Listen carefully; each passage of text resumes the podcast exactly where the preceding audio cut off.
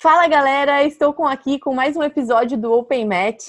É, Para quem está acompanhando aí, vocês estão vendo que tem alguns vídeos no YouTube ao longo da semana e no final da semana tá a entrevista, o bate-papo com o meu convidado na íntegra no Spotify e também no Deezer. E hoje eu trouxe uma pessoa porque a minha ideia de, de, de ter esse Open Match era trazer convidados que são atletas e do meio do jiu-jitsu. Então hoje o meu convidado é a primeira pessoa que é um atleta, mas também trabalha com o jiu-jitsu de outras formas. E é o Sinistro. E aí, bro?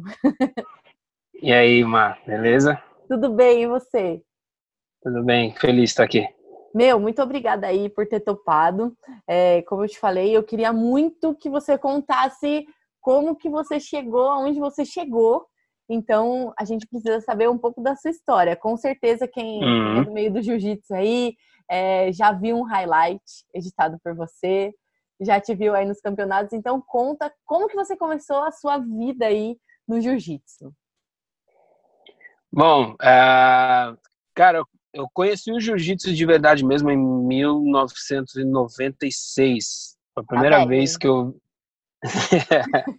Foi a primeira vez que eu ouvi falar de jiu-jitsu, porque tinha um cara na minha sala, na escola, que era, cara, o mais marrento que tinha na escola, tipo, parrudinho, assim.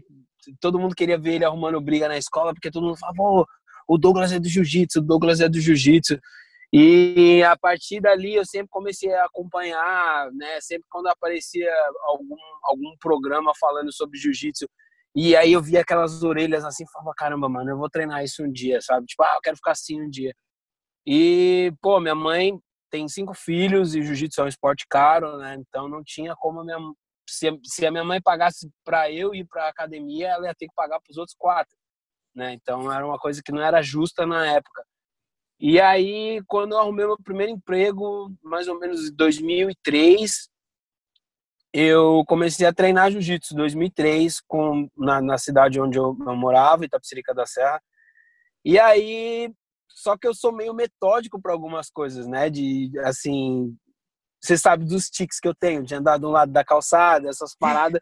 É difícil e aí, andar com você, eu, claro. Aí eu via, eu via aquela parada da galera, tipo, meu, uau, kimono, pra estrangular, lapela, manga e não sei o quê. E eu indo de calça de moletom e camiseta para pro, pro treino, porque não era fácil para achar kimono naquela época, 2013, olha lá, não era muito fácil em São Paulo, quer dizer, na região onde eu morava.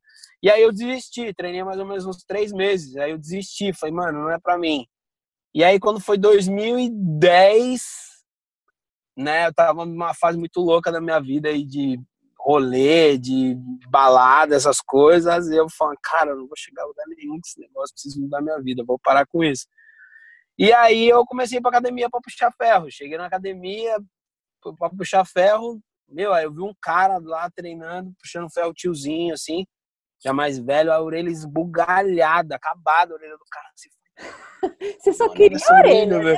Eu só queria a orelha. Eu só não queria treinar jiu-jitsu, eu só queria a orelha. E aí eu falei, mano, pô, eu cheguei assim, na humildade pra falar com ele, né? Tentando ser simpático. Opa, tudo bem? Pô, eu queria saber onde você treina jiu-jitsu. Eu dou aula jiu-jitsu, eu dou jiu-jitsu aqui mesmo. Ah, quais dias? Segunda, quarta e sexta. Oito horas da noite. Valeu. Virou as costas andando. Eita! Olha. Falei, caralho, viado, como é que eu vou falar com o cara desse jeito? Falei, não, beleza. Aí apareci na academia sexta-feira, 8 horas, sem kimono, né? No Brasil é lei, né? Sexta-feira é treino sem kimono. E aí o professor me botou pra treinar com um baiano doido lá, que eu fui descobrir muito tempo depois que o cara era. Ele trabalhava com manutenção de ar-condicionado. Então o cara era muito forte, velho. Eu pesava 60 quilos na época. Meu, o cara me pegou, ele me cangalhou inteiro, me bateu. Eu fiquei tão puto, tão. Pode falar palavrão, né?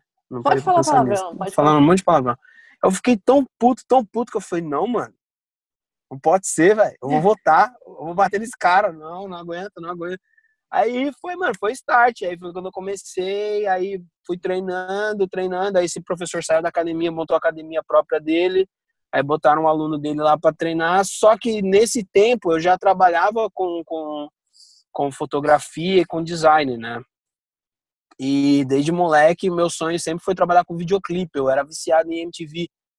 Então eu falava, meu, pô, quando eu for mais velho, eu quero mexer com isso, mas mais uma vez, de contrapartida, você morar na periferia de São Paulo, a família não ter condições, você não consegue, né, chegar num curso de audiovisual com 15 anos de idade. Quem que vai arrumar um curso desse? Ninguém, tá ligado? Então, aí eu fui desenvolvendo, que eu tinha, eu trabalhava no estúdio com, com, com o pessoal, aí eu só fazia parte de design, aí um dia apareceu um, um vídeo de um casamento, de um aniversário, alguma coisa assim pra editar. E aí, mano, eu fui lá, cara de pau, e falei, não, você editar esse bagulho aí, joga na mão. Pô, editei, mó vergonha, editei no Movie Maker, velho. Ah, todo mundo editei... começa assim. Não, mas, pô, editei no Movie Maker. Não, e, tipo, meu... Eu posso que era maior orgulho. Ah, tá louco. Quando o cliente viu que ela chorou, começou a chorar, eita, que maravilha. Falei, caramba, cara, é esse bagulho que eu vou fazer. Que design no cacete, mano. Quer saber de design, não. Design é chato demais. Aí foi quando eu comecei, aí comecei a, a, a, a treinar jiu-jitsu e vi que o, o, o mundo, assim, né, o universo do jiu-jitsu era muito pobre nesse aspecto, há, há, praticamente nove anos atrás, né?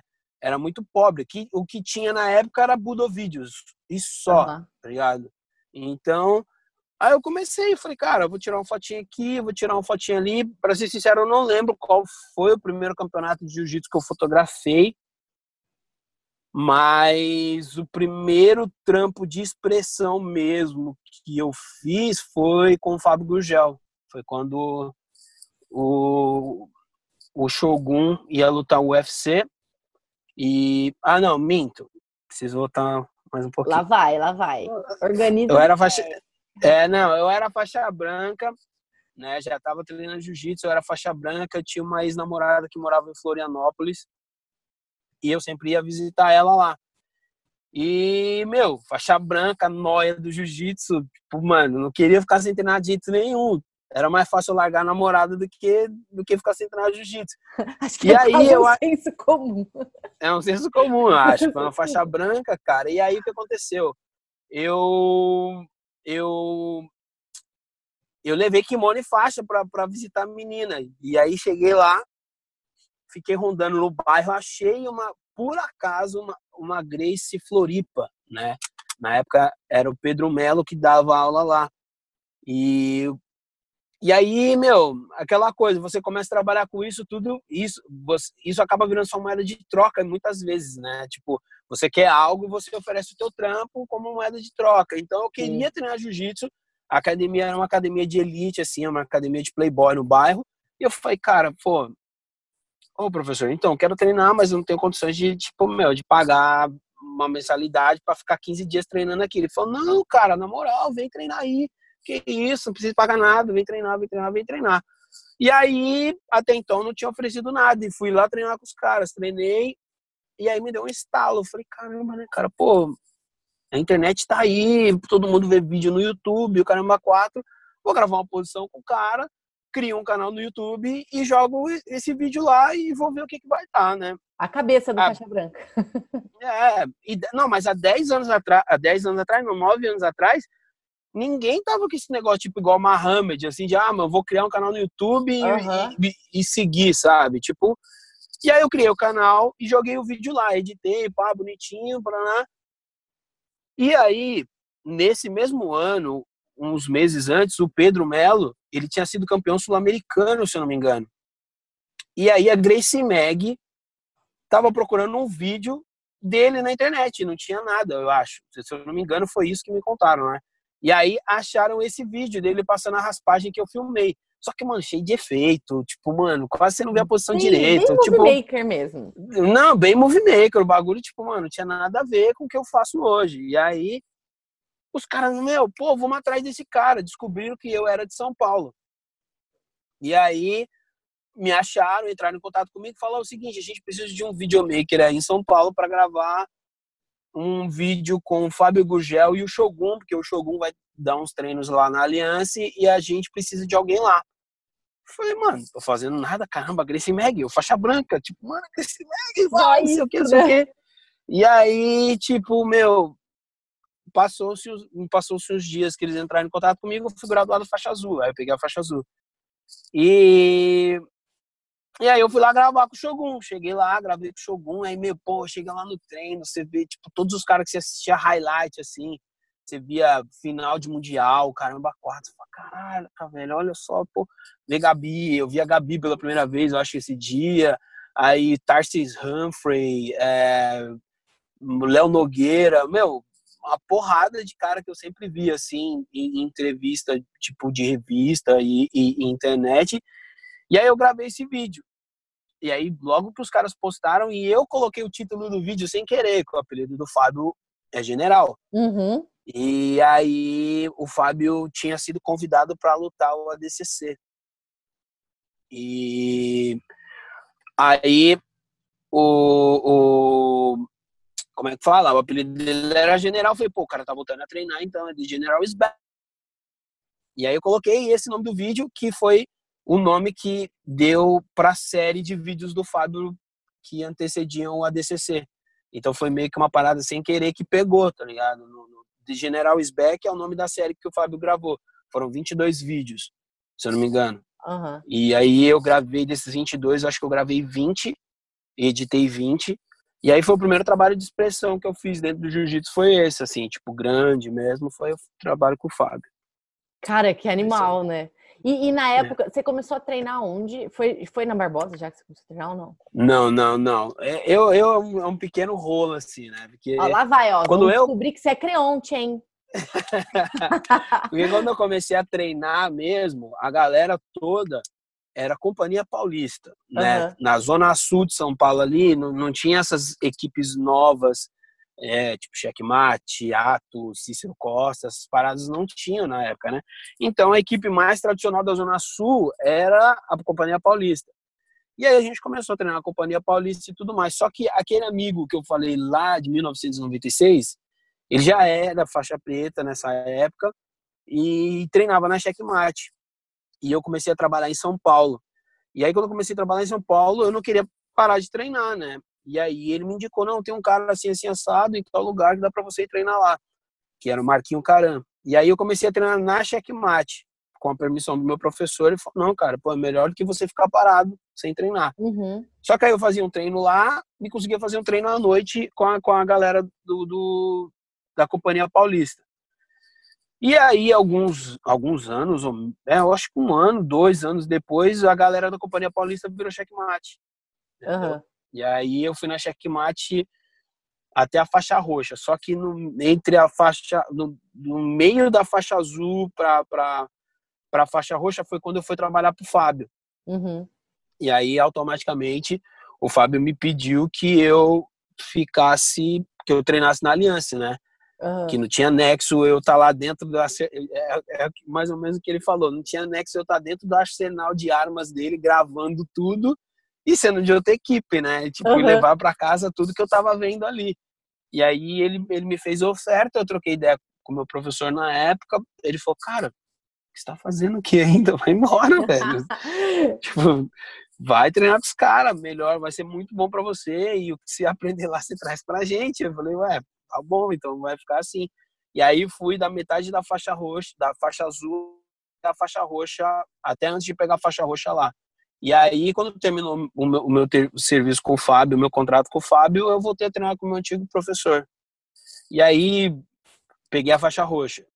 E aí, nesse meio tempo, deu um Zulu lá com, com a galera que né, não vem ao caso. Uhum. E aí, eu acabei, acabei indo para Barbosa por afinidade, porque eu gosto muito do Barba. Mas quem me convidou a ir treinar na Barbosa foi o Adriano Silva, o Grifo.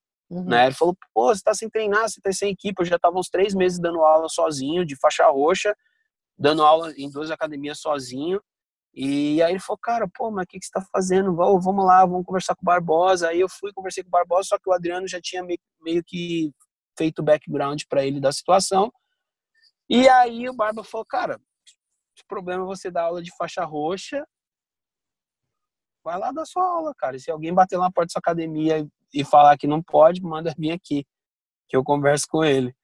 Aí eu, não iria. Hã? Eu não iria.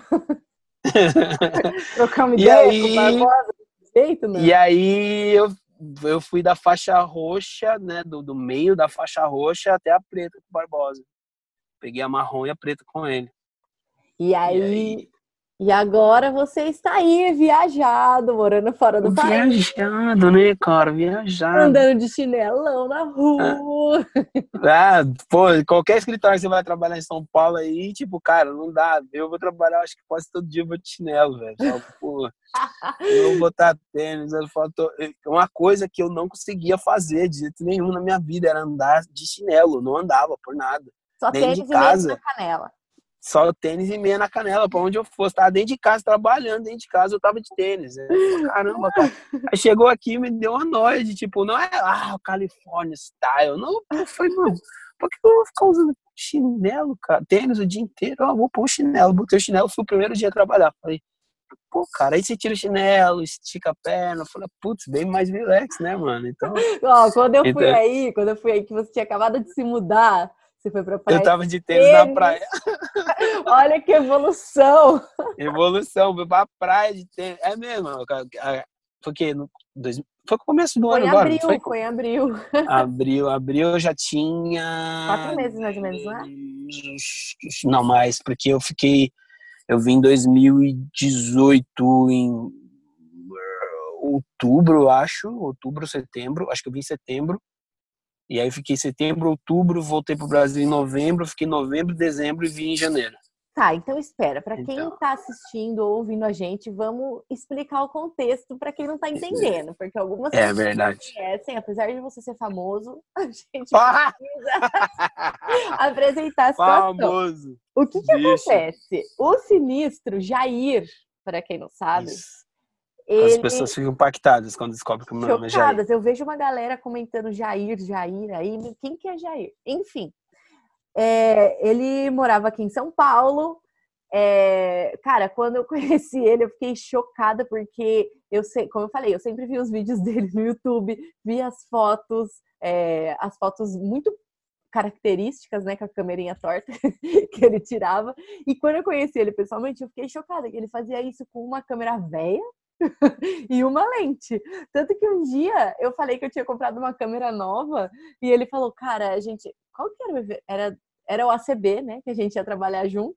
Uhum. Ele chegou e me falou: Eu preciso de uma lente emprestada. Eu falei: Como assim ele precisa de uma lente emprestada? Foi aí que eu descobri que ele trabalhava com uma lente e eu fiquei chocada. E aí eu lembro até hoje o dia que ele foi pegar a lente foi em janeiro de 2018. Ele chegou e falou assim: Cara, a gente tava trocando uma ideia. E aí ele falou: Então, é porque eu sou assim, cara. Esse é meu estilo, que não sei o que. A gente começou a conversar de estilo, começamos a conversar quando eu tinha, sa... quando eu tinha ido pra Califórnia a primeira vez.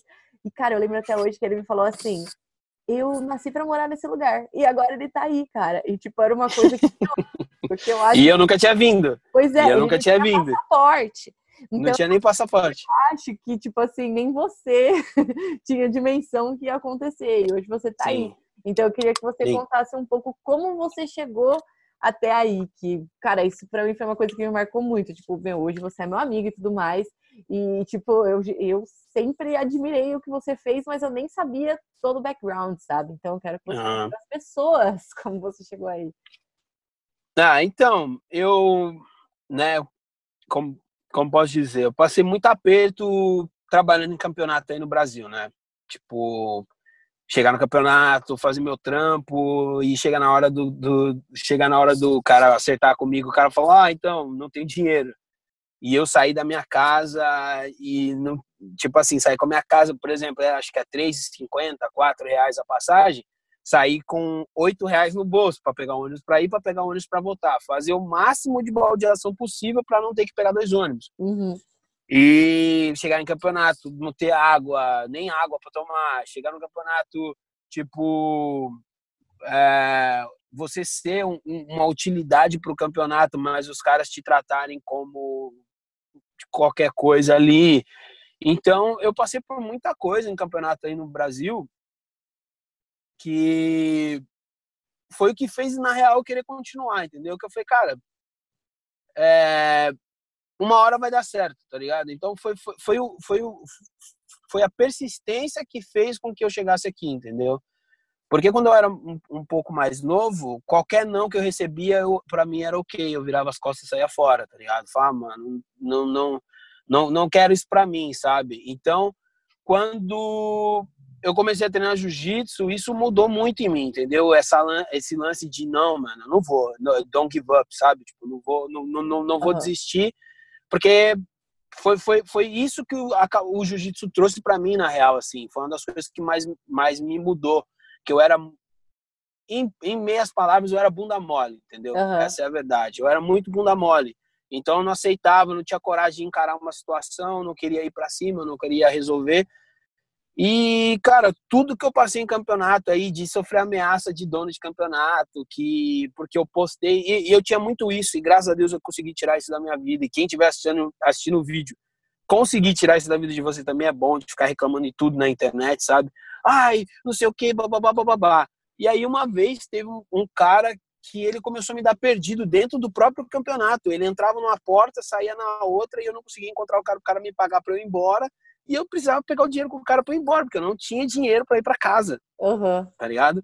E o cara me dando perdido dentro do campeonato. Aí eu vou falar com a mulher do cara, e a mulher do cara, ah, ele tá ali. Aí eu vou lá, e o cara não tá lá. E eu falei, caramba, velho. E eu, e eu com aquilo dentro da minha cabeça. E aí, se eu não me engano, nessa época a minha mulher já tava grávida já também. E eu falei, cara, que, que embaçado. E aí fui comentar no Facebook, tipo, ah, o cara, o cara nunca elogiou meu trampo, trampando para ele, agora pegou um Zé Ruela que faz trampo de graça e tá lá enaltecendo o cara porque o cara tá fazendo trampo de graça. Uhum. Aí a galera que gosta do, do, do, bafafá na internet foi lá e marcou o cara no meu post. Olha aqui, fulano, tô falando de você. Mas como que sabia que eu tava falando do cara se eu não botei nome? Ei! Entendeu? e, meu, aí começou que não, que não sei o que, que você, não sei o que, então vamos ver, eu vou lá, tá aparecendo raia e macaco, sabe? Eu vou na porta da sua academia dar tiro, então vou lá na minha, então, blá, blá, blá. Então, passei por muita coisa no, em campeonato aí no Brasil que, que fez com que eu amadurecesse e começasse a ser mais conciso nas coisas que eu queria, entendeu? Ó, oh, é, é, é 300 reais? Mano, é 300 reais, brother. Desculpa. Não é mais nem menos, é 300 contos. Ah, pô, nisso, mas porque eu sou seu brother, pô, sei o que. Cara, mano, 300 reais é meu trampo.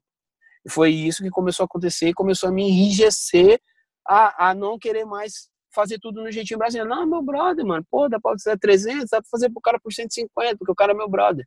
Só que aí, mano, eu tenho, eu tenho filho, eu tenho esposa, é, tenho contas para pagar e tudo mais, e isso começou a martelar muito dentro da minha cabeça. E aí foi quando, muito tempo depois, isso ano passado já, engraçado que é tudo conexão, assim, uma coisa vai ligando na outra. Tem, tem umas meninas que tem um blog um, que chama Meninas no Tatame, alguma coisa assim, não vou uhum. lembrar agora. O, o pai delas é o Técio. Ele já tinha visto o meu trampo, e aí ele falou para mim, cara, tem um cara no Rio de Janeiro que precisa do trampo igual o teu. Eu falei, cara, mas lá no Rio de Janeiro tá lotado de gente fazendo o meu trampo igual o meu, né? Uhum. outra, coisa que eu, outra coisa que eu passei no jiu-jitsu, que tem de trampo igual o meu. A gente vai e... falar disso, tá tudo bem. e aí, cara, ele me mandou o contato desse cara, é o Kleiber Mayer. O Kleiber Mayer ele é o presidente da SJJ SAF, que é o representante da SDAF aí no Brasil. E aí, cara, outra situação, nenhum real no bolso, eu precisava ir pro Rio de Janeiro fazer o trampo. O cara falou, pô, tá, então vem o cara me, o Kleber me pagou tudo, nota sobre nota de tudo que eu pedi para ele. Só que para ir pro Rio eu precisava de carona e eu peguei carona com esse pessoal. E aí como que funcionou? Eu saí de São Paulo sexta de madrugada, fui até o Guarujá, eu acho, encontrar o pessoal. Aí o pessoal me levou até o Rio, chegamos no, no Rio sábado de manhã. Aí rolou o campeonato. E Aí rolou o campeonato o dia inteiro, aí fui, filmei, fotografei, fiz uma série de coisas, e aí o, o próprio Kleber me levou até a rodoviária sábado de madrugada para eu para eu voltar para São Paulo. Aí sábado de madrugada eu voltei para São Paulo e cheguei em casa no domingo de manhã, domingo à tarde eu já tinha mandado o highlight do, do campeonato para ele. Aí o cara. Pirou, né? Que porra é essa? Tu tá maluco? Isso não existe. Meu, tem cara que fez trampo ano passado e não me entregou. Isso não pode ser. E olha isso, cara, cada imagem, cada não sei o quê, blá, blá, blá, blá, blá. E a gente acabou criando uma amizade. E aí surgiu a oportunidade aqui, do mesmo jeito que surgiu a oportunidade com ele. Ele chegou e falou para mim: o pessoal lá dos Estados Unidos tá precisando de um cara igual a você. falei: Estados Unidos, mano. Tirando. Já me, falei, já fizeram tanta proposta desse, desse, tal de Estados Unidos e eu não quero saber do, do tal de Estados Unidos. Eu deletei Estados Unidos na minha mente, né? E aí o que aconteceu foi que ele me botou em contato com o presidente da federação daqui, o João Silva. E aí o João Silva falou: Ah, então tu é o bichão mesmo? Estão me falando aqui que tu é o bichão, que paga, não sei o que. Eu falei, cara, meu trampo é esse aqui, bababá, babá, babá. Aí eu fiz um deal com ele, falei, meu, a gente pode fazer assim, a gente pode fazer assado, ele então tá bom. Só que até então não tinha nem passaporte, não tinha visto, não tinha pulhufas nenhuma. Nem dinheiro no nem banco dinheiro. eu tinha. oh, meu Deus. Então, e tipo assim, aí, né, não sei quem estiver assistindo aí, se acredita em mundo espiritual, se acredita em Deus, o que seja. Eu acredito muito porque certas coisas acontecem, tipo assim, né, num instalar de dedo que eu falo, cara, não, não fui eu que fiz isso, né? Eu busquei, obviamente, né, que é o que eu falo, Deus ele te dá saúde para você levantar, correr atrás, é, fazer tudo que você precisa fazer. Essa é só isso que ele quer de você, que você faça o que você precisa fazer. O resto ele toma conta. Então, é, acabou surgindo essa oportunidade de eu vir para cá sem nenhum real no bolso. Sem nenhum real no bolso, eu tirei passaporte, que no mínimo, no mínimo na época foi uns 300 pau mais ou menos. Aí tirei o visto e aí a, a, o visto é a guerra, né, para todo mundo, né? Uhum. o lance do visto é a guerra. Na hora que eu cheguei do visto dos caras de meu sinistro, você não tem nada estável, cara, no país. Você tem teu filho e tua mulher, tu vai para os Estados Unidos, mano, tu vai tomar um veto na cara, assim, ó, não vai ter como. Pode esquecer que, mano, você não vai entrar. E no mesmo dia que eu fui tirar meu visto, tinha um camarada que treinava comigo, que foi tirar o visto. E o cara fez todo uma carta de ah, trabalhando para empresa X e não sei o que, mano. Eu não levei nem extrato do meu banco. Eu falei, mano, vou levar minha, meu certificado de faixa preta e vou pros caras aqui, mano, eu tô indo, só quero ir, entendeu? Não vou inventar história nem nada, não inventei uma vírgula de história. Eu falei, meu, tô indo para competir e pronto. Que eu iria competir também, e automaticamente eu ia trabalhar. Uhum. E aí, meu, eu cheguei no clichê, né? Só pra encher um pouquinho mais assim, dar mais suspense. Eu cheguei no clichê. o meu clichê foi o único que eu vi reprovando gente, mano. Ah. A fila que eu tava. Só na minha frente foram reprovados três. Assim, ó. Blá, blá, blá, blá, falei, ah. E aí, Deus? E aí, Deus? Pô. né? Ajuda ajuda nós, cara. Aí eu falei, meu, vamos lá. Aí o cara olhou pra minha cara. É, você vai competir? É, vou competir. É, é isso, isso, é, yes, yes, yes, yeah, yeah. Ok, pum. Godspeed foi o. Eu falei, tá, prelo, assim.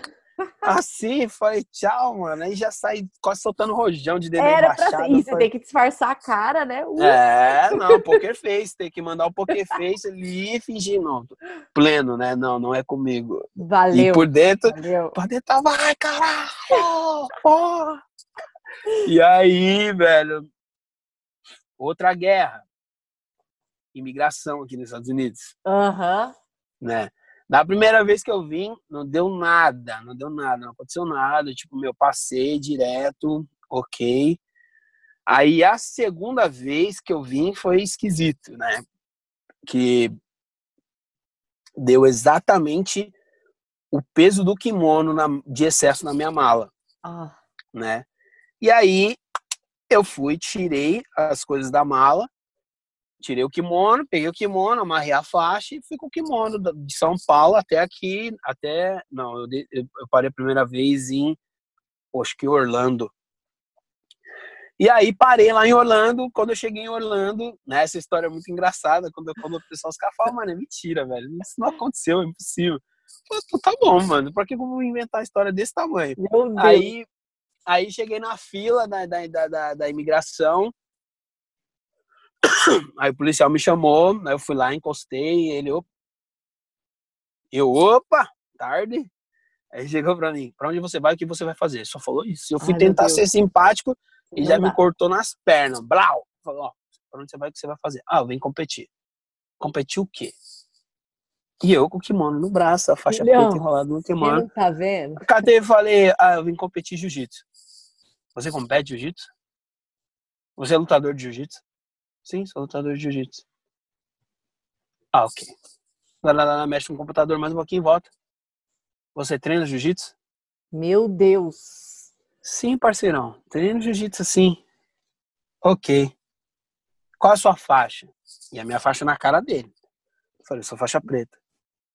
Você é faixa preta de jiu-jitsu? Eu falei, sou, sou faixa preta de jiu-jitsu. Ah, ok. Roda o computador de novo. Mas o que, que você veio fazer aqui? Ai, Ah, meu não. Deus, cara.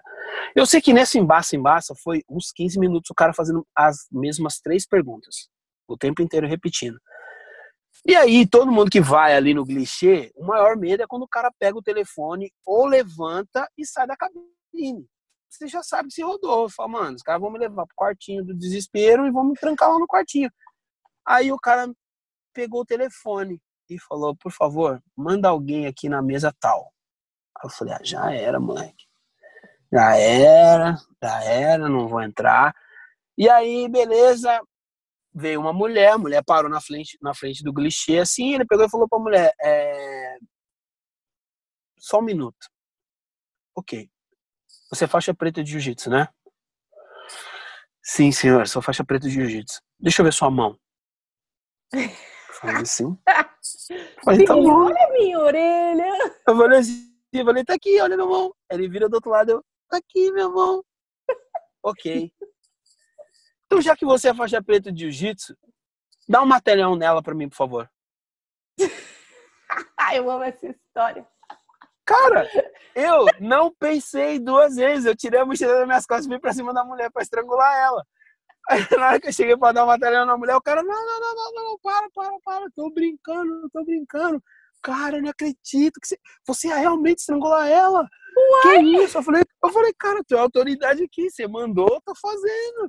Não, cara, tô brincando, toma aqui o carimbo, vai embora, vai na paz. Eu falei, putz, que pariu, que cara doente, cara. Engraçadão demais, né? Não, não, ele é bem engraçadão. Eu tava fazendo curso com o João Kleber, né?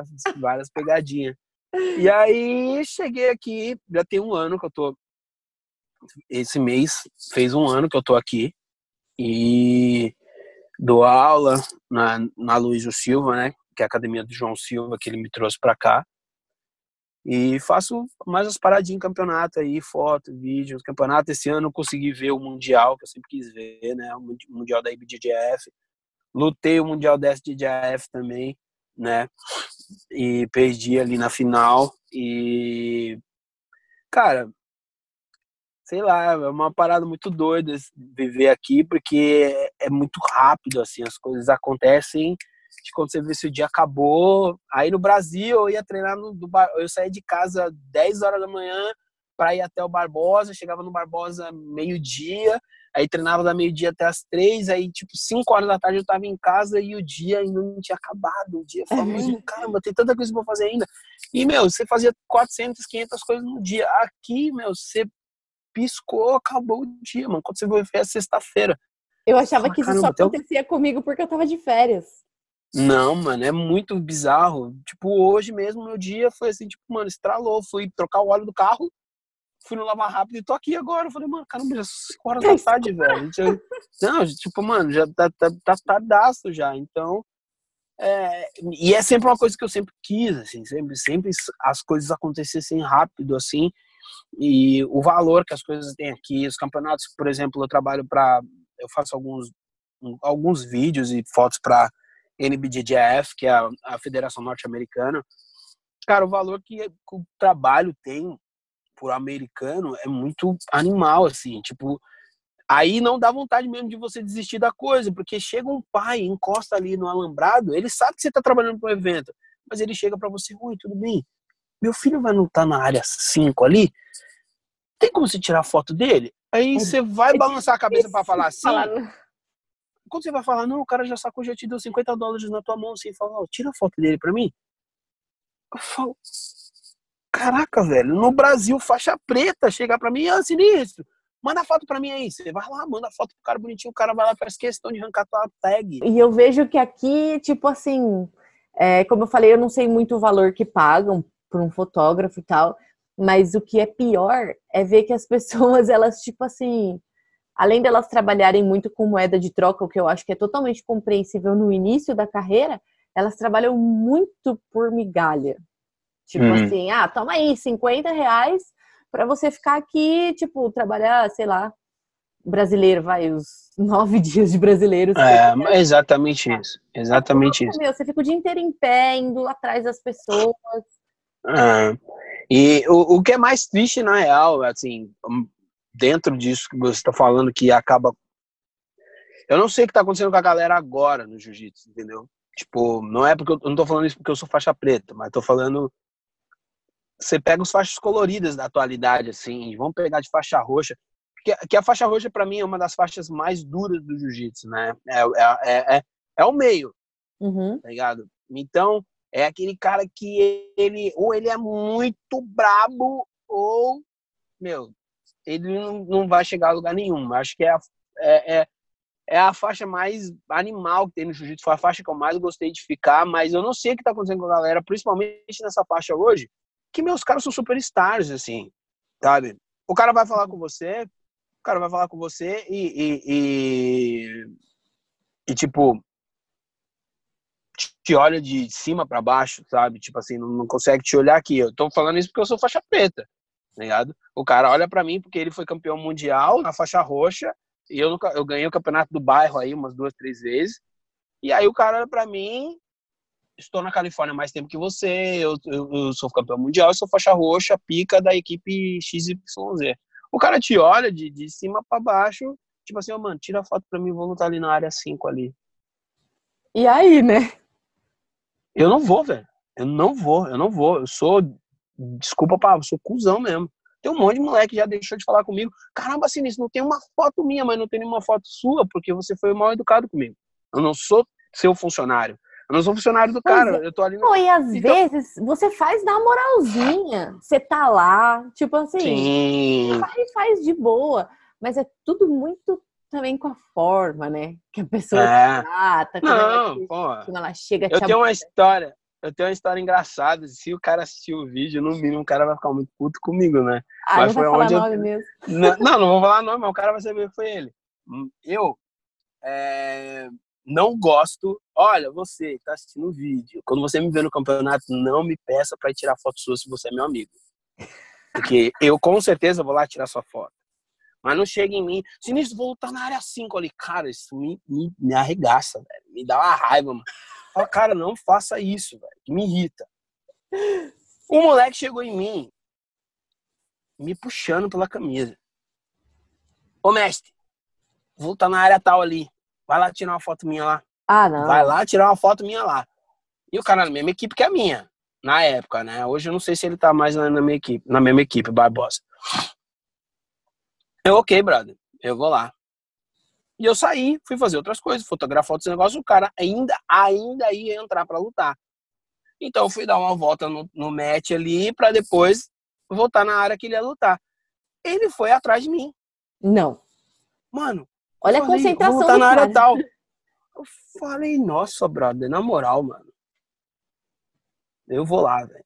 Vou lá, vou lá. Eu fui. Quando eu fui, o moleque tava dentro do triângulo, velho. Ele tava dentro do triângulo encaixado. Eu falei, vou tirar foto. Eu tirei, mano. O moleque dentro do triângulo encaixado, velho. E aí ele bateu. Acabou a luta rapidinho. Falei, beleza. Pô, toma. Ô, mestre, pô, tu tirou as fotos, eu tava dentro do triângulo. Eu falei, ainda tem que tirar as fotos aonde? Não, aí beleza, ok. Isso não foi nada. O mesmo cara em outro campeonato diferente, meses diferentes. Porra, mestre, vou tirar foto minha ali, eu vou lutar na área tal. Falei, tá bom, eu vou lá. Mas você vai mesmo? Falei, vou, brother. E o cara, mesma equipe que a minha. Falei, brother, vou, vou, vou. Aí está ligado quando o cara faz meia e te dá um migué pro baseball choke Ah, pra deixar você passar e você ir na porra do, do, do, do baseball choke ali. aham. Mano, eu vendo o baseball choke, ele ia passar a guarda do cara e eu balançando a cabeça pra ele. Eu não posso torcer pra quem tá ali quando eu tô dentro da área. Às vezes já aconteceu, deu, não, faz assim, vai pra lá. Meu, o cara, eu vendo a mão do cara assim, ó, no kimono dele. Eu o falei, famoso mano, ele- estrangulamento do bobo. Mano, eu falei, ele vai passar a guarda. E eu falando pra ele, mano, não passa, não passa, não passa, não passa. E eu tirando foto, e ele aqui, fazendo pose, né? Pá, da meia ali assim. Mano, o moleque passou a guarda com estrangulamento com a chave. Falei, ah, já era, vai dormir. Não deu outra. Dormiu, eu tirei foto de novo. Falei, porra, ele é mestre, dessa vez não funcionou não. Fui passar ali, foi muita afoita. Eu falei, mestre, mas como é que tu me passa a guarda com estrangulamento que já tava ali? é- Era inevitável. O que, que você faz? Era ter estourado a pegada e sair. Você me pega e entra mais nesse estrangulamento. É, fui muito, fui muito afobado. Eu queria passar a. Eu falei, passar a guarda, estrangulamento encaixado, então tá maluco. Então, o que eu vejo que acontece hoje, a, a galera quer tanto essa, alimentar o ego, né, de likes no Instagram, o caramba 4 e tudo mais, que os caras eles chegam a ser estúpido com você quando eles querem uma foto, porque eles sabem que não é todo mundo que vai tirar uma foto do cara, porque na maioria das vezes os fotógrafos tiram foto de quem eles conhecem, de quem eles sabem que vai ser uma luta boa. Aham. Ela fala, ó, ali, ali vai ter lance bom. E aí é a hora que a gente vai lá fazer a foto. E aí o que acontece? Geralmente esse cara é um, é um, é um, é um- pode ser, Deus me perdoe, tô falando assim, pode ser um Zé Ninguém, que nunca vai ter uma foto no campeonato. E aí, quando tem, é assim, tipo, o cara apanhou, mas ele precisa daquela foto ali para ele postar, para ele postar a desculpa dele depois. Ah, estava lesionado, ai, não sei o que, o meu cachorro morreu, é, eu não tomei açaí hoje, então eu estava fraco. Então, eu acho que uma coisa que a gente passa hoje, nós fotógrafos passamos assim, é, é- é esse lance do da desvalorização do, tra- do trabalho por conta dos atletas. Aham. Não é nem de quem a gente oferece trabalho, porque, tipo assim, hoje eu trabalho, né, faço, faço serviço para algumas federações e eu cobro meu preço. E eu não saio da minha casa se o cara não pagar meu preço. Uhum. Entendeu? Falar, é tanto, mano. Ah, beleza, então é tanto, então tá bom, então estamos fechado. Só que agora sair para cobrir um atleta que, mano, sei lá, de repente pode ser tão bochecha da vida, que você pega aí, o cara ele não tá num dia bom, o cara e encaixou igual. Teve um ano que o Ebert tomou um triângulo voador no brasileiro, tipo, mano, foi um bagulho fatal, assim, pá, um Uhum. estalo. E aí o cara te chama para cobrar, e aí, mano, como que vai ser a tua cara pra entregar o trampo pra esse cara? É verdade, é difícil. que trampo? Que trampo que você vai entregar pra esse cara? E aí, a galera, com, esse lance do ego, e- eles precisam dessa foto ali de qualquer jeito, e aí é a hora que eles acabam, tipo, sendo babaca com a gente. Aham. Então, então eu, eu, eu... Aqui você não vê isso. Aqui Uhum. você não vê isso acontecendo, porque aqui a galera realmente, se o cara quer a tua foto, ele vai chegar pra você sinistro, é tanto. Sabe uma coisa que já aconteceu comigo que eu achei interessantíssima? Cara que mora aí, que morava no Brasil, que mora aqui, faixa colorida, chegar pra mim sinistro. Ô, eu vi que você tirou foto e tal um campeonato. Ô, eu tenho 50 dólares aqui. Tem como você mandar pelo menos uma foto pra mim? Caraca. Mudou a mentalidade, né? Eu falo assim, fala, caramba, mano. É mesmo? Cara, não, por favor, me manda, me manda o teu aplicativo XYZ, que aqui tem um monte de aplicativo de transação de dinheiro. E, meu, pô, me passa o, o teu o teu ID de tal aplicativo que eu já deposito dinheiro pra você agora e você me manda a foto. E aí você fala, caramba, cara, e chega a faixa preta que, tipo, mano, tá aí brigando com, ah, vamos lutar por 100 mil, vamos lutar por tantos mil, vamos lutar por não sei o que mil.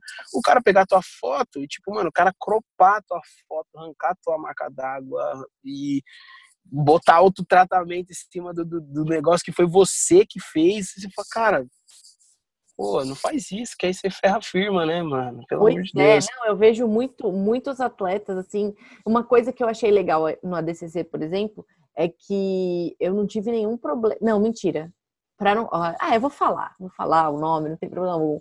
Eu vi que o Nick Rod, ele postou algumas fotos, tipo, do Jiu-Jitsu in Frames, que, tipo assim, meu, eu nem tenho tanto seguidor ainda.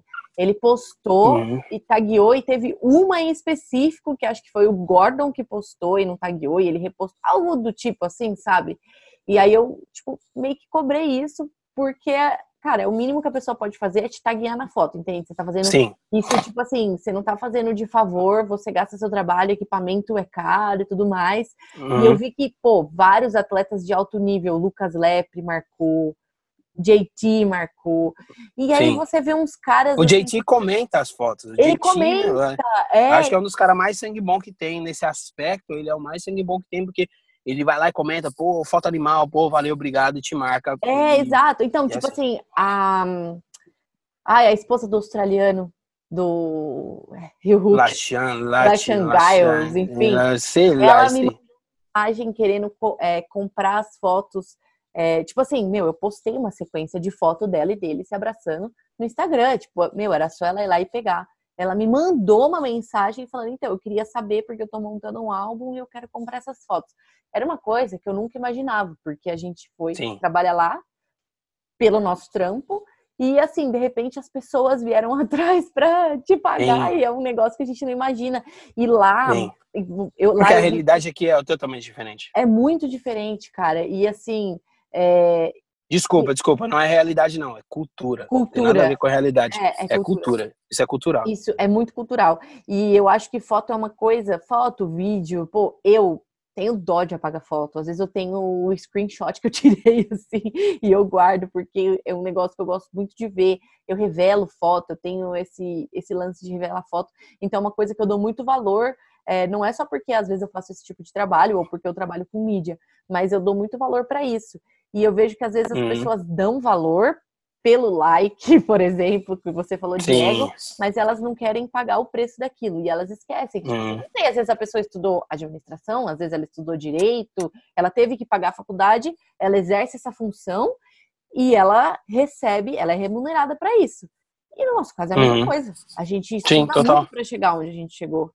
Uhum. porque, pô, eu, eu totalmente entendo a condição dos atletas. É muito difícil, cara. Você tem Sim. que batalhar muito para você ser atleta, mas você não pode deixar de desvalorizar, não pode deixar de valorizar nem que seja, tipo assim, com uma marquinha, sabe? É um Sim, agora você tocou num, num ponto que eu acho que é que pesa muito, né? Que é o seguinte, eu cheguei até a discutir com um cara uma vez sobre isso. O, qual é o problema que, que eu vejo? É que o cara, quando ele é atleta, ele acha que as pessoas têm que servir ele. Aham. né? É, esse é o primeiro aspecto que eu acho ridículo, né? Porque não, mano, eu me dedico, eu me quebro, eu me fodo todinho na academia. Ah, mano, você tem que me patrocinar. Você tem que me ajudar. Você tem que fazer isso pra mim. Você tem que fazer aquilo pra E aí, uma vez eu tava conversando com esse cara, eu falei, cara, ninguém é obrigado a fazer nada por ninguém, velho. Uhum. O fotógrafo não é obrigado a ir lá e tirar foto do cara. Ah, se é uma marca, ah, não, mano, mas eu fui campeão de não sei do que, pô, os caras nem leram o e-mail que eu mandei pra eles. Cara, imagina quantos faixas azuis mandam e-mail, por exemplo, pra Shoy Roll. É, exatamente. Quantos cara que ganhou o interno do Zé da Esquina que manda e-mail, por exemplo, para Breakpoint, que é uma das Aham. marcas que eu, que, eu, que eu faço trabalho aqui. Cara, é toda hora os caras mandam e-mail. E só que, tipo assim, o cara acha, meu, caramba, eu ganhei o não sei o quê, mano. Os caras têm que me aceitar, os caras têm que querer a minha pessoa. Eu falo, mano, não. Ninguém é obrigado, porque, mano, por exemplo, eu acordo todo dia, seis horas da manhã, vou dormir todo dia, uma hora da manhã. E lá no meu trabalho, tipo, só mais um. Sou Uhum. outro funcionário. E igual esses caras, ele é só mais um cara. Esse é o trabalho dele, ele tá fazendo mais que a obrigação dele. Aí o cara acha que porque ele treina, tipo, duas, três vezes no dia, o resto do mundo tem que servir ele, tá ligado? Tipo, ah, não, tem que fazer o que, eu, o que eu quero. Ah, se o cara não me ajudar, o cara é cuzão. Ah, se o cara não me ajudar, o cara não, é, é, meu, não presta, que não sei o quê. Mas, mano, imagina quantos caras fazem esse mesmo pedido que esse cara que acha que ele é mais importante do, do, do que todo o Pois resto. é. é óbvio que Então- todo mundo o esforço, né? E Sim, ele vai ser reconhecido de acordo com o que você trabalha duro, né? Não adianta Sim. você querer acordar, fazer uma vaquinha online e vai cair. outra coisa que você acabou Ai, de não, falar é que, quero mano, isso aí. muito falar disso. Vou aproveitar Ah, que cara. você fala mesmo. Não ajudo mais. Desculpa. Então, cara, é o seguinte, tá ligado? A própria, né, vou citar aqui de repente a, a Bíblia. A própria Bíblia fala que o que a mão direita faz, a esquerda não precisa saber, Uhum. tá ligado? Isso é sobre favor e sobre caridade. Então, tipo assim, meu, se eu tô ajudando fulano ali, por que, que esse clã não precisa saber que eu tô ajudando fulano? Não precisa, cara. Eu tô te ajudando de bom grado, é porque eu quero, tá uhum. tá ligado? Só que criou uma cultura agora dentro do jiu-jitsu que é tipo assim, mano, eu só tenho que treinar, velho. Eu só tenho que treinar, vou lá, crio uma vaquinha e começa a galera jogar dinheiro na minha mão. Uhum. E aí, tipo assim, o, o cara vem para os Estados Unidos, aí o cara vem para cá, para Califórnia, para fumar maconha, tá ligado? Para dar rolê longe do, do, professor que não, tá, que não tá ali no pé, aquele professor pegando. E no outlet. Fazer rolê, e, e, em outlet gastar. Tipo assim, o dinheiro da vaquinha que o cara levantou para pagar a viagem, ele vendeu a trufa, ele vendeu a água no farol, ele vendeu mais não sei o que, e já levantou três vezes mais que o dinheiro que eu precisava para vir para cá. Tipo, mano. Aí qual, que, aí qual é a mentalidade desse cara? Quando ele chega aqui e fala, mano, na moral, três dias de campeonato, mano. Se eu perder na primeira luta, não vai dar nada. Eu vou pois é. curtir. É. Tá ligado? E aí o cara chega aqui é exatamente o que acontece, porque a cabeça do cara tá no. Na, na, dar o rolê na gringa e não ganhar o campeonato, tá ligado? Porque ele já ele veio tão fácil de. Porque daí ele tem mais tão... tempo. Exato. É, tipo assim, eu acho que, pô, eu quero muito pedir desculpa para quem faz isso, cara. Ou não também. Não quero pedir desculpa. Uhum. porque, tipo assim, eu já ajudei muito porque, uhum. pô, graças a Deus eu tenho meu trabalho e eu consigo bancar é, os meus campeonatos e eu não preciso fazer isso. Uhum. Então eu, te, eu tento me colocar no lugar de quem precisa, sabe? De quem uhum. precisa, de quem se esforça e tal. Mas o que acaba queimando, porque eu já ajudei demais, mas o que acaba queimando é justamente isso. As pessoas que vão, fazem a vaquinha, daí vão pro europeu em janeiro, e fica fazendo tour pela Europa. Ai, fiz de trem. Foda-se que você fez de trem, entendeu? Tipo assim, você uhum. rolou, rodou a Europa. Você não foi pra Forfan. Você não foi pro for fun, você foi lá para competir, você foi lá para ganhar. E aí é exatamente o que você fala, perde a primeira luta e vai fazer rolê de trem pela Europa. Meu, beleza, você faz o que você quiser da sua vida, mas a partir do momento que você tá pedindo dinheiro de outras pessoas para te ajudarem em uma causa, eu acho que você deve, não vou nem falar prestar contas, que é uma parada muito formal. É um compromisso que, que, você, tá passa, tá É, você passa é um a compromisso. Sim, óbvio. Então, tipo assim, eu não ajudo, ajudo assim pessoas próximas que eu conheço a uhum. história de perto.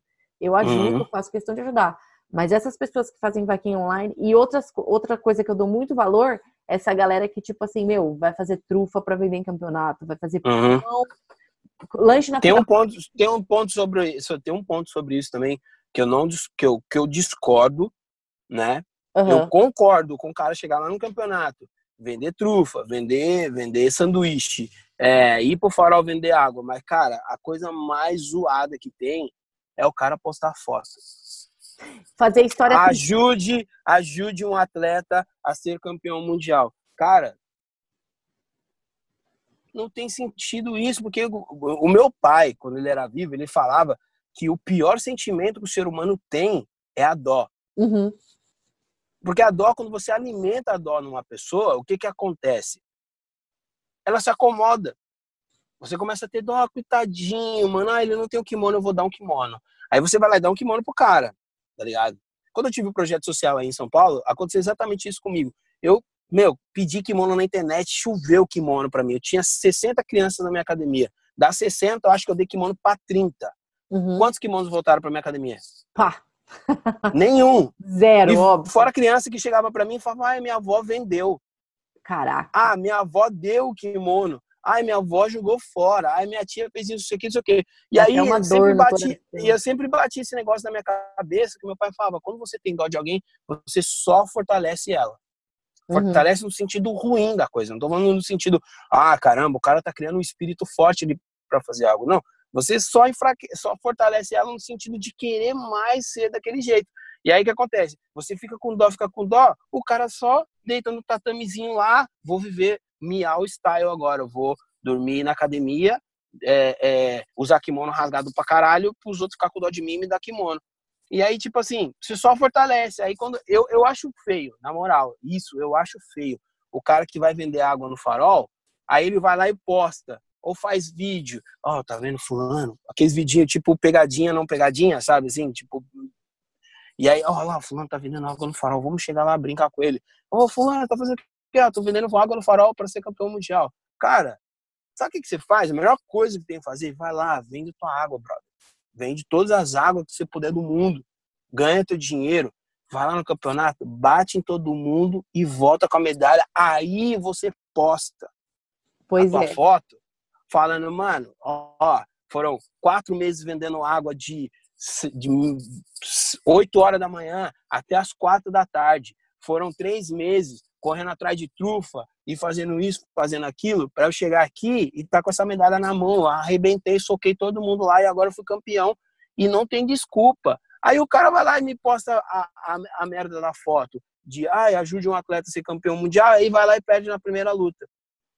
Pois e fica dando rolê. Aí, aí fica dando rolê na praia aqui. Aí, mano, eu voltava pra casa puto, tá ligado? Puto, triste, tá ligado? Porque um monte de pessoas acreditaram naquele meu sonho ali, investiram no meu sonho, né? Até mais do que eu poderia investir.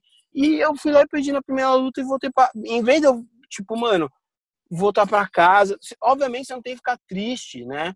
Você não pode desmerecer porque o outro cara ganhou. Mas, cara, agora é só rolê, parceiro. É três, uma semana de califa rodando para cima e para baixo. Pois é. Cara, é. Pra mim, não tem cabimento isso, tá ligado? Não tem cabimento. E é uma coisa que eu, eu vi uma vez dentro da Aliança, quando tentaram fazer uma rifa na Aliança de São Paulo, e o Fábio cortou na hora. Falou: aqui não. Você quer vender sua rifa? Você vende fora. Aqui dentro você vai vender rifa, não.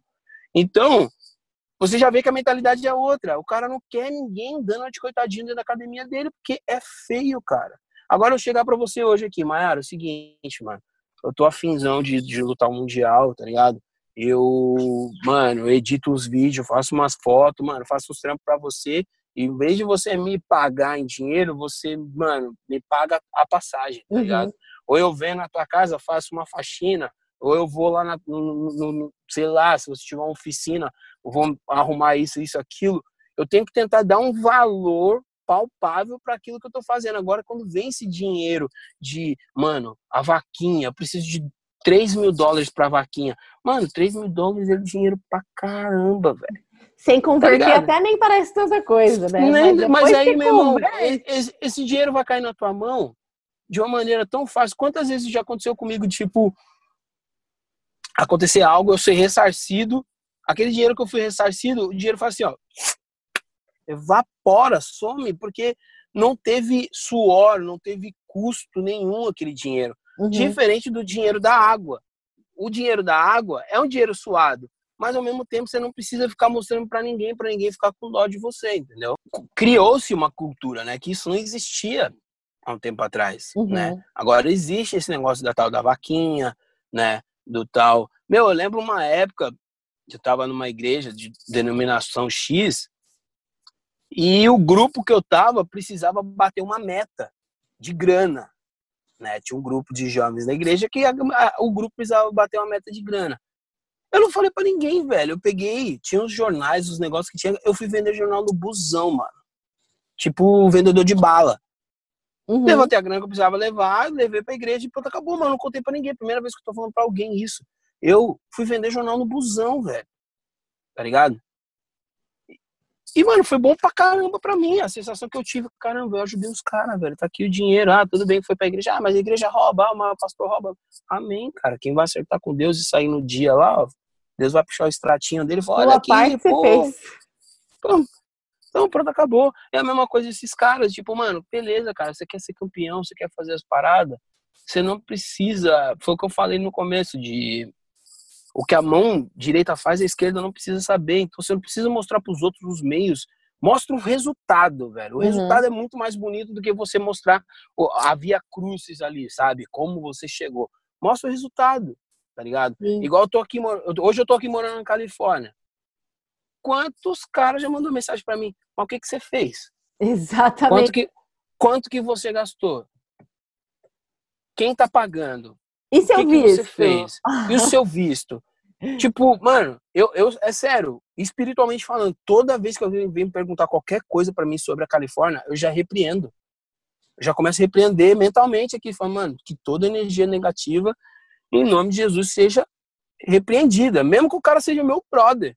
Mas você sente que a pessoa, tipo, tipo assim, tem um monte de brother meu que tá há 20, 30 anos, 15 anos no jiu-jitsu, O cara não viveu um terço do que eu vivi, velho. Uhum. Sabe? Tipo, o cara tá ali batalhando no jiu-jitsu, só que se botar no campeonato eu e ele, ninguém sabe que é o cara e os caras vêm falar comigo. Então isso, durante a minha vida inteira, gerou muito, minha vida inteira que eu digo de jiu-jitsu, gerou muita inveja em muita gente. Uhum. Mas uma coisa que ninguém nunca viu é o quanto eu corri atrás disso, tá ligado? O quanto que eu me esforcei, o quanto que eu e só que eu não fiquei postando pra ninguém. Os Exato. Não, mas é o que, eu, o que, eu, falei quando eu comecei a explicar da sua vida californiana agora. Tipo assim, então. eu sempre segui seu trabalho, eu sempre soube quem era você. Eu realmente não lembro como a gente começou a se falar. É, mas, cara, eu só fui saber que você trabalhava com uma lente e uma câmera velha quando você me pediu a minha emprestada. Você nunca postou falando isso, sabe? Sim. Então, todo, eu, eu, eu, uma coisa, né, que a, eu, eu aprendi com a vida, assim, que a gente se intimida muito pelo que os outros são, uhum. né? Então, de repente, eu chegava no campeonato, o que me fortalecia? O que me fortalecia é saber como as pessoas me viam, né? O que me fortalecia é isso, mas dentro de mim eu sabia que eu não, eu não era aquele cara que a galera idealizava, é, como eu posso dizer, fisicamente, fisicamente que eu digo em questão de equipamentos, né? Quem olhava o meu trampo final falava, mano, o cara tem steadicam, para quem entende de termo técnico, o cara tem steadicam, microfone, o cara tem isso, tem aquilo. Quando eu chegava com uma câmera T2i emprestada, que não era minha, né? Tem até pedir desculpa pro Guilherme, que é meu brother, que até hoje essa câmera nunca mais voltou para ele.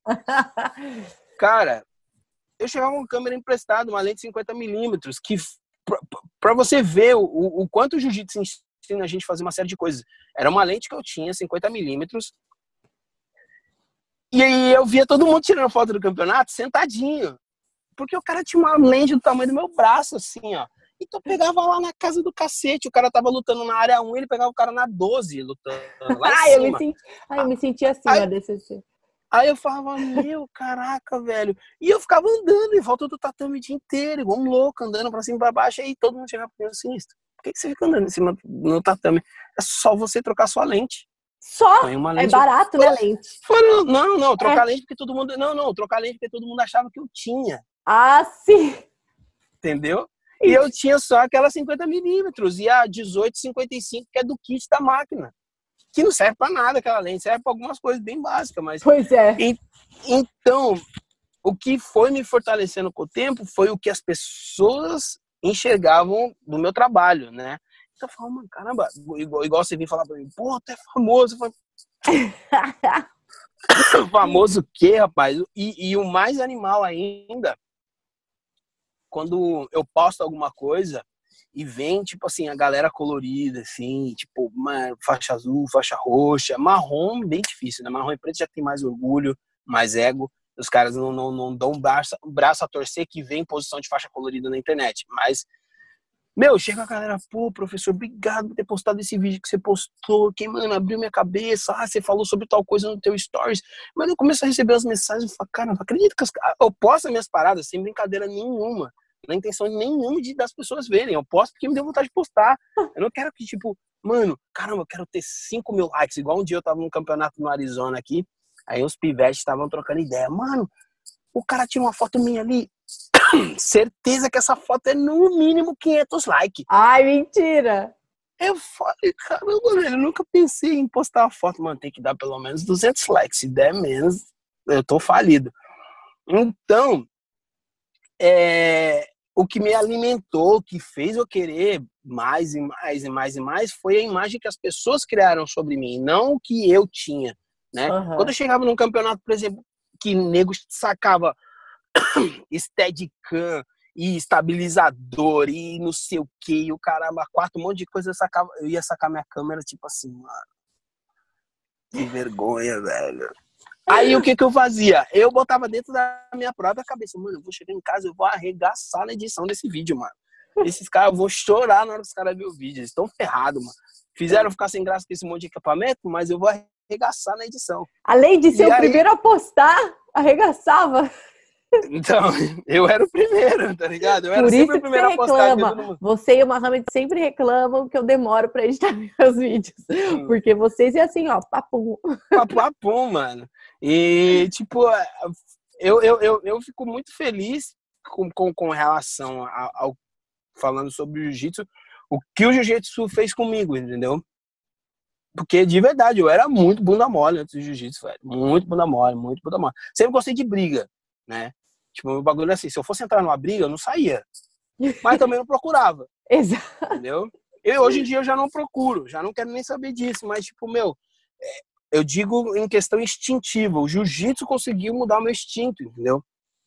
Eu era um cara, meu, pra você ter ideia, eu fiz faculdade até o quarto ano, faltando três meses para acabar a faculdade, eu, eu desisti. Ai, Eu não fui pegar meu diploma. que vontade de matar a pessoa. Porque eu cheguei assim e falei, cara, esse bagulho não vai servir pra nada pra mim. O que, que eu vim aqui gastar quatro anos da minha vida aqui? O que, que você estudou? Publicidade e propaganda. E desistiu faltando três meses. Três meses, era só entregar. O TCC já tava pronto, tudo. Eu falei pro pessoal, valeu, pessoal, obrigado, tô saindo fora. Eu Ah, que tava, não, valeu, tô saindo fora, saí fora. Gastei quatro anos da minha vida. Se eu tivesse já treinado jiu-jitsu, eu não ia fazer nunca na minha vida isso. Eu falei, cara, eu desisti, tipo assim, faltando 10 segundos pra acabar a luta. O armlock não tava no pau, o cara ainda tava esticando meu braço e eu bati antes do cara esticar meu braço. Simplesmente Ah. foi isso que aconteceu. Então, tipo, eu falo, velho, eu acredito que o jiu-jitsu muda muitas pessoas, assim, não só o jiu-jitsu, mas qualquer esporte que o cara resolva se dedicar, acaba mudando a pessoa. E eu conheci, conheci o jiu-jitsu velho, né? Conheci não, comecei a treinar jiu-jitsu muito velho, comecei a treinar jiu-jitsu com 26 anos, né? Então, com 26 anos, já tinha cara, bochecha, por exemplo, já era, sei lá, 10 vezes campeão Meu mundial. Deus. tá E você acha Ah. que essa foi a maior lição que o jiu-jitsu te trouxe? Em qual sentido você diz? Transformar o meu caráter? É, no sentido da sua vida, assim, né? Tipo, Sim, que foi... sim. É, me transformou um cara mais aguerrido, assim, sabe? Tipo, eu, eu batalho mais pelas coisas e hoje também tem um plus ali, que é a minha família, né? Meu filho, né? Minha esposa. Todo dia, quando eu levanto, quando meu bate aquela preguiça, assim, você fala, caramba, mano, pô, hoje... Aí você fala, mano, pô, tem que comprar o leite, tem que comprar o pão, tem que mandar o dinheiro, tem que fazer isso, tem que fazer aquilo, eu preciso ir. Então, mas antes disso tudo, o, jiu-jitsu é difícil quando você fala na fase adulta sobre isso, mas o jiu-jitsu mold- moldou meu caráter totalmente, assim, nesse aspecto, entendeu? Então, tipo, é, como eu falei, eu era bunda mole, tipo, ah, a pessoa vinha e se falasse alto comigo, eu falava, mano, tá bom, beleza, brother, eu vou fazer, tranquilo. Eu já fui mandado embora de empresa porque o dono da empresa veio gritar comigo. E eu virei pro Caraca. cara e falei, irmão, falei, irmão, na moral, e eu falei, cara, eu não tenho que aceitar isso, tá ligado? Tipo, meu, trabalho tem um monte, eu vou arrumar trabalho em outros lugares, então, tipo, valeu, brother, obrigado. E eu saí da empresa, tipo, porque se fosse outra situação, minha mulher, minha, minha mulher acho que tinha acabado de ganhar um Benjamin. E aí, eu catei e falei, amém. E foi dito e feito. Se de repente eu tivesse abaixado a minha cabeça lá atrás, tivesse é, engolido esse sapo, hoje eu nem estaria aqui, entendeu? Uhum. E a maior lição mesmo que o jiu-jitsu me trouxe foi, mano, é, o- é, é o não desistir de nada, sabe? De, de continuar ali, persistindo, batendo, indo pra cima, que é o que você faz no treino dia a dia. Hoje eu chego lá e tomo um cacete. Amanhã eu vou chegar e vou tomar outro cacete. E assim sucessivamente. Até que um dia, ou o cara vai acordar num dia mal, ou eu vou acordar num dia inspirado. E aí é a hora que eu vou fazer alguma coisa que vai dar reviravolta, aí você deu o start para começar a ganhar. Aí você começa a mudar todo o cenário. Aí o cara vai ter que começar a mudar o treino dele para começar a querer te bater. Então, tipo, essa coisa eu acabei trazendo para a vida, sabe? Tipo, eu tive muito, muito, muito, como eu falei, eu fui muito bunda mole a vida inteira, de tipo deixar as pessoas falarem comigo do jeito que queriam Uhum. e não, não, não, não era questão de ser bunda mole, é porque às vezes você não quer perder aquela amizade, você não quer se afastar daquela pessoa. A forma assim, tá sendo tóxico para mim, pra que que eu vou ficar perto dessa pessoa? E hoje em dia eu sou conhecido como um cara que é, é- é- no termo da palavra mesmo, cuzão. Aham. Porque hoje em dia eu não dou moral pra qualquer um. Não, mas pelo menos né? você, você acredita no que você faz e você defende o que sim, você acha certo. Eu, então, eu sim, é exatamente. Mas foi exatamente o que o jiu-jitsu fez comigo, entendeu? Uhum. Eu, se eu olho e falo, mano, isso não é certo. Eu não vou fazer, sabe? Uma das coisas que fez eu chegar onde eu cheguei foi eu nunca atravessar as ideias de alguém. Eu uhum. nunca passar por cima de alguém já tive várias oportunidades de, de, de, de, de nego chegar para mim e falar assim, olha, tem fulano fazendo tal coisa, mas eu tenho certeza que ele vai sair fora. E aí você entra. Não, não vou. Valeu, uhum. obrigado, mano. Deixa do jeito que tá, deixa o cara aí, o cara às vezes precisa mais do que eu. Então, tipo assim, é... o, o jiu-jitsu acaba trazendo mais dignidade para você, assim, tipo, quando você busca isso, né? Porque também tem pessoas que entraram no jiu-jitsu que era uma pessoa e acabou virando um bosta. Então, tipo, né? Porque tem, tem esses dois lados da moeda dentro do jiu-jitsu. De tanto você apanhar ali dentro da academia, você acaba ficando um cara mais humilde. Uhum.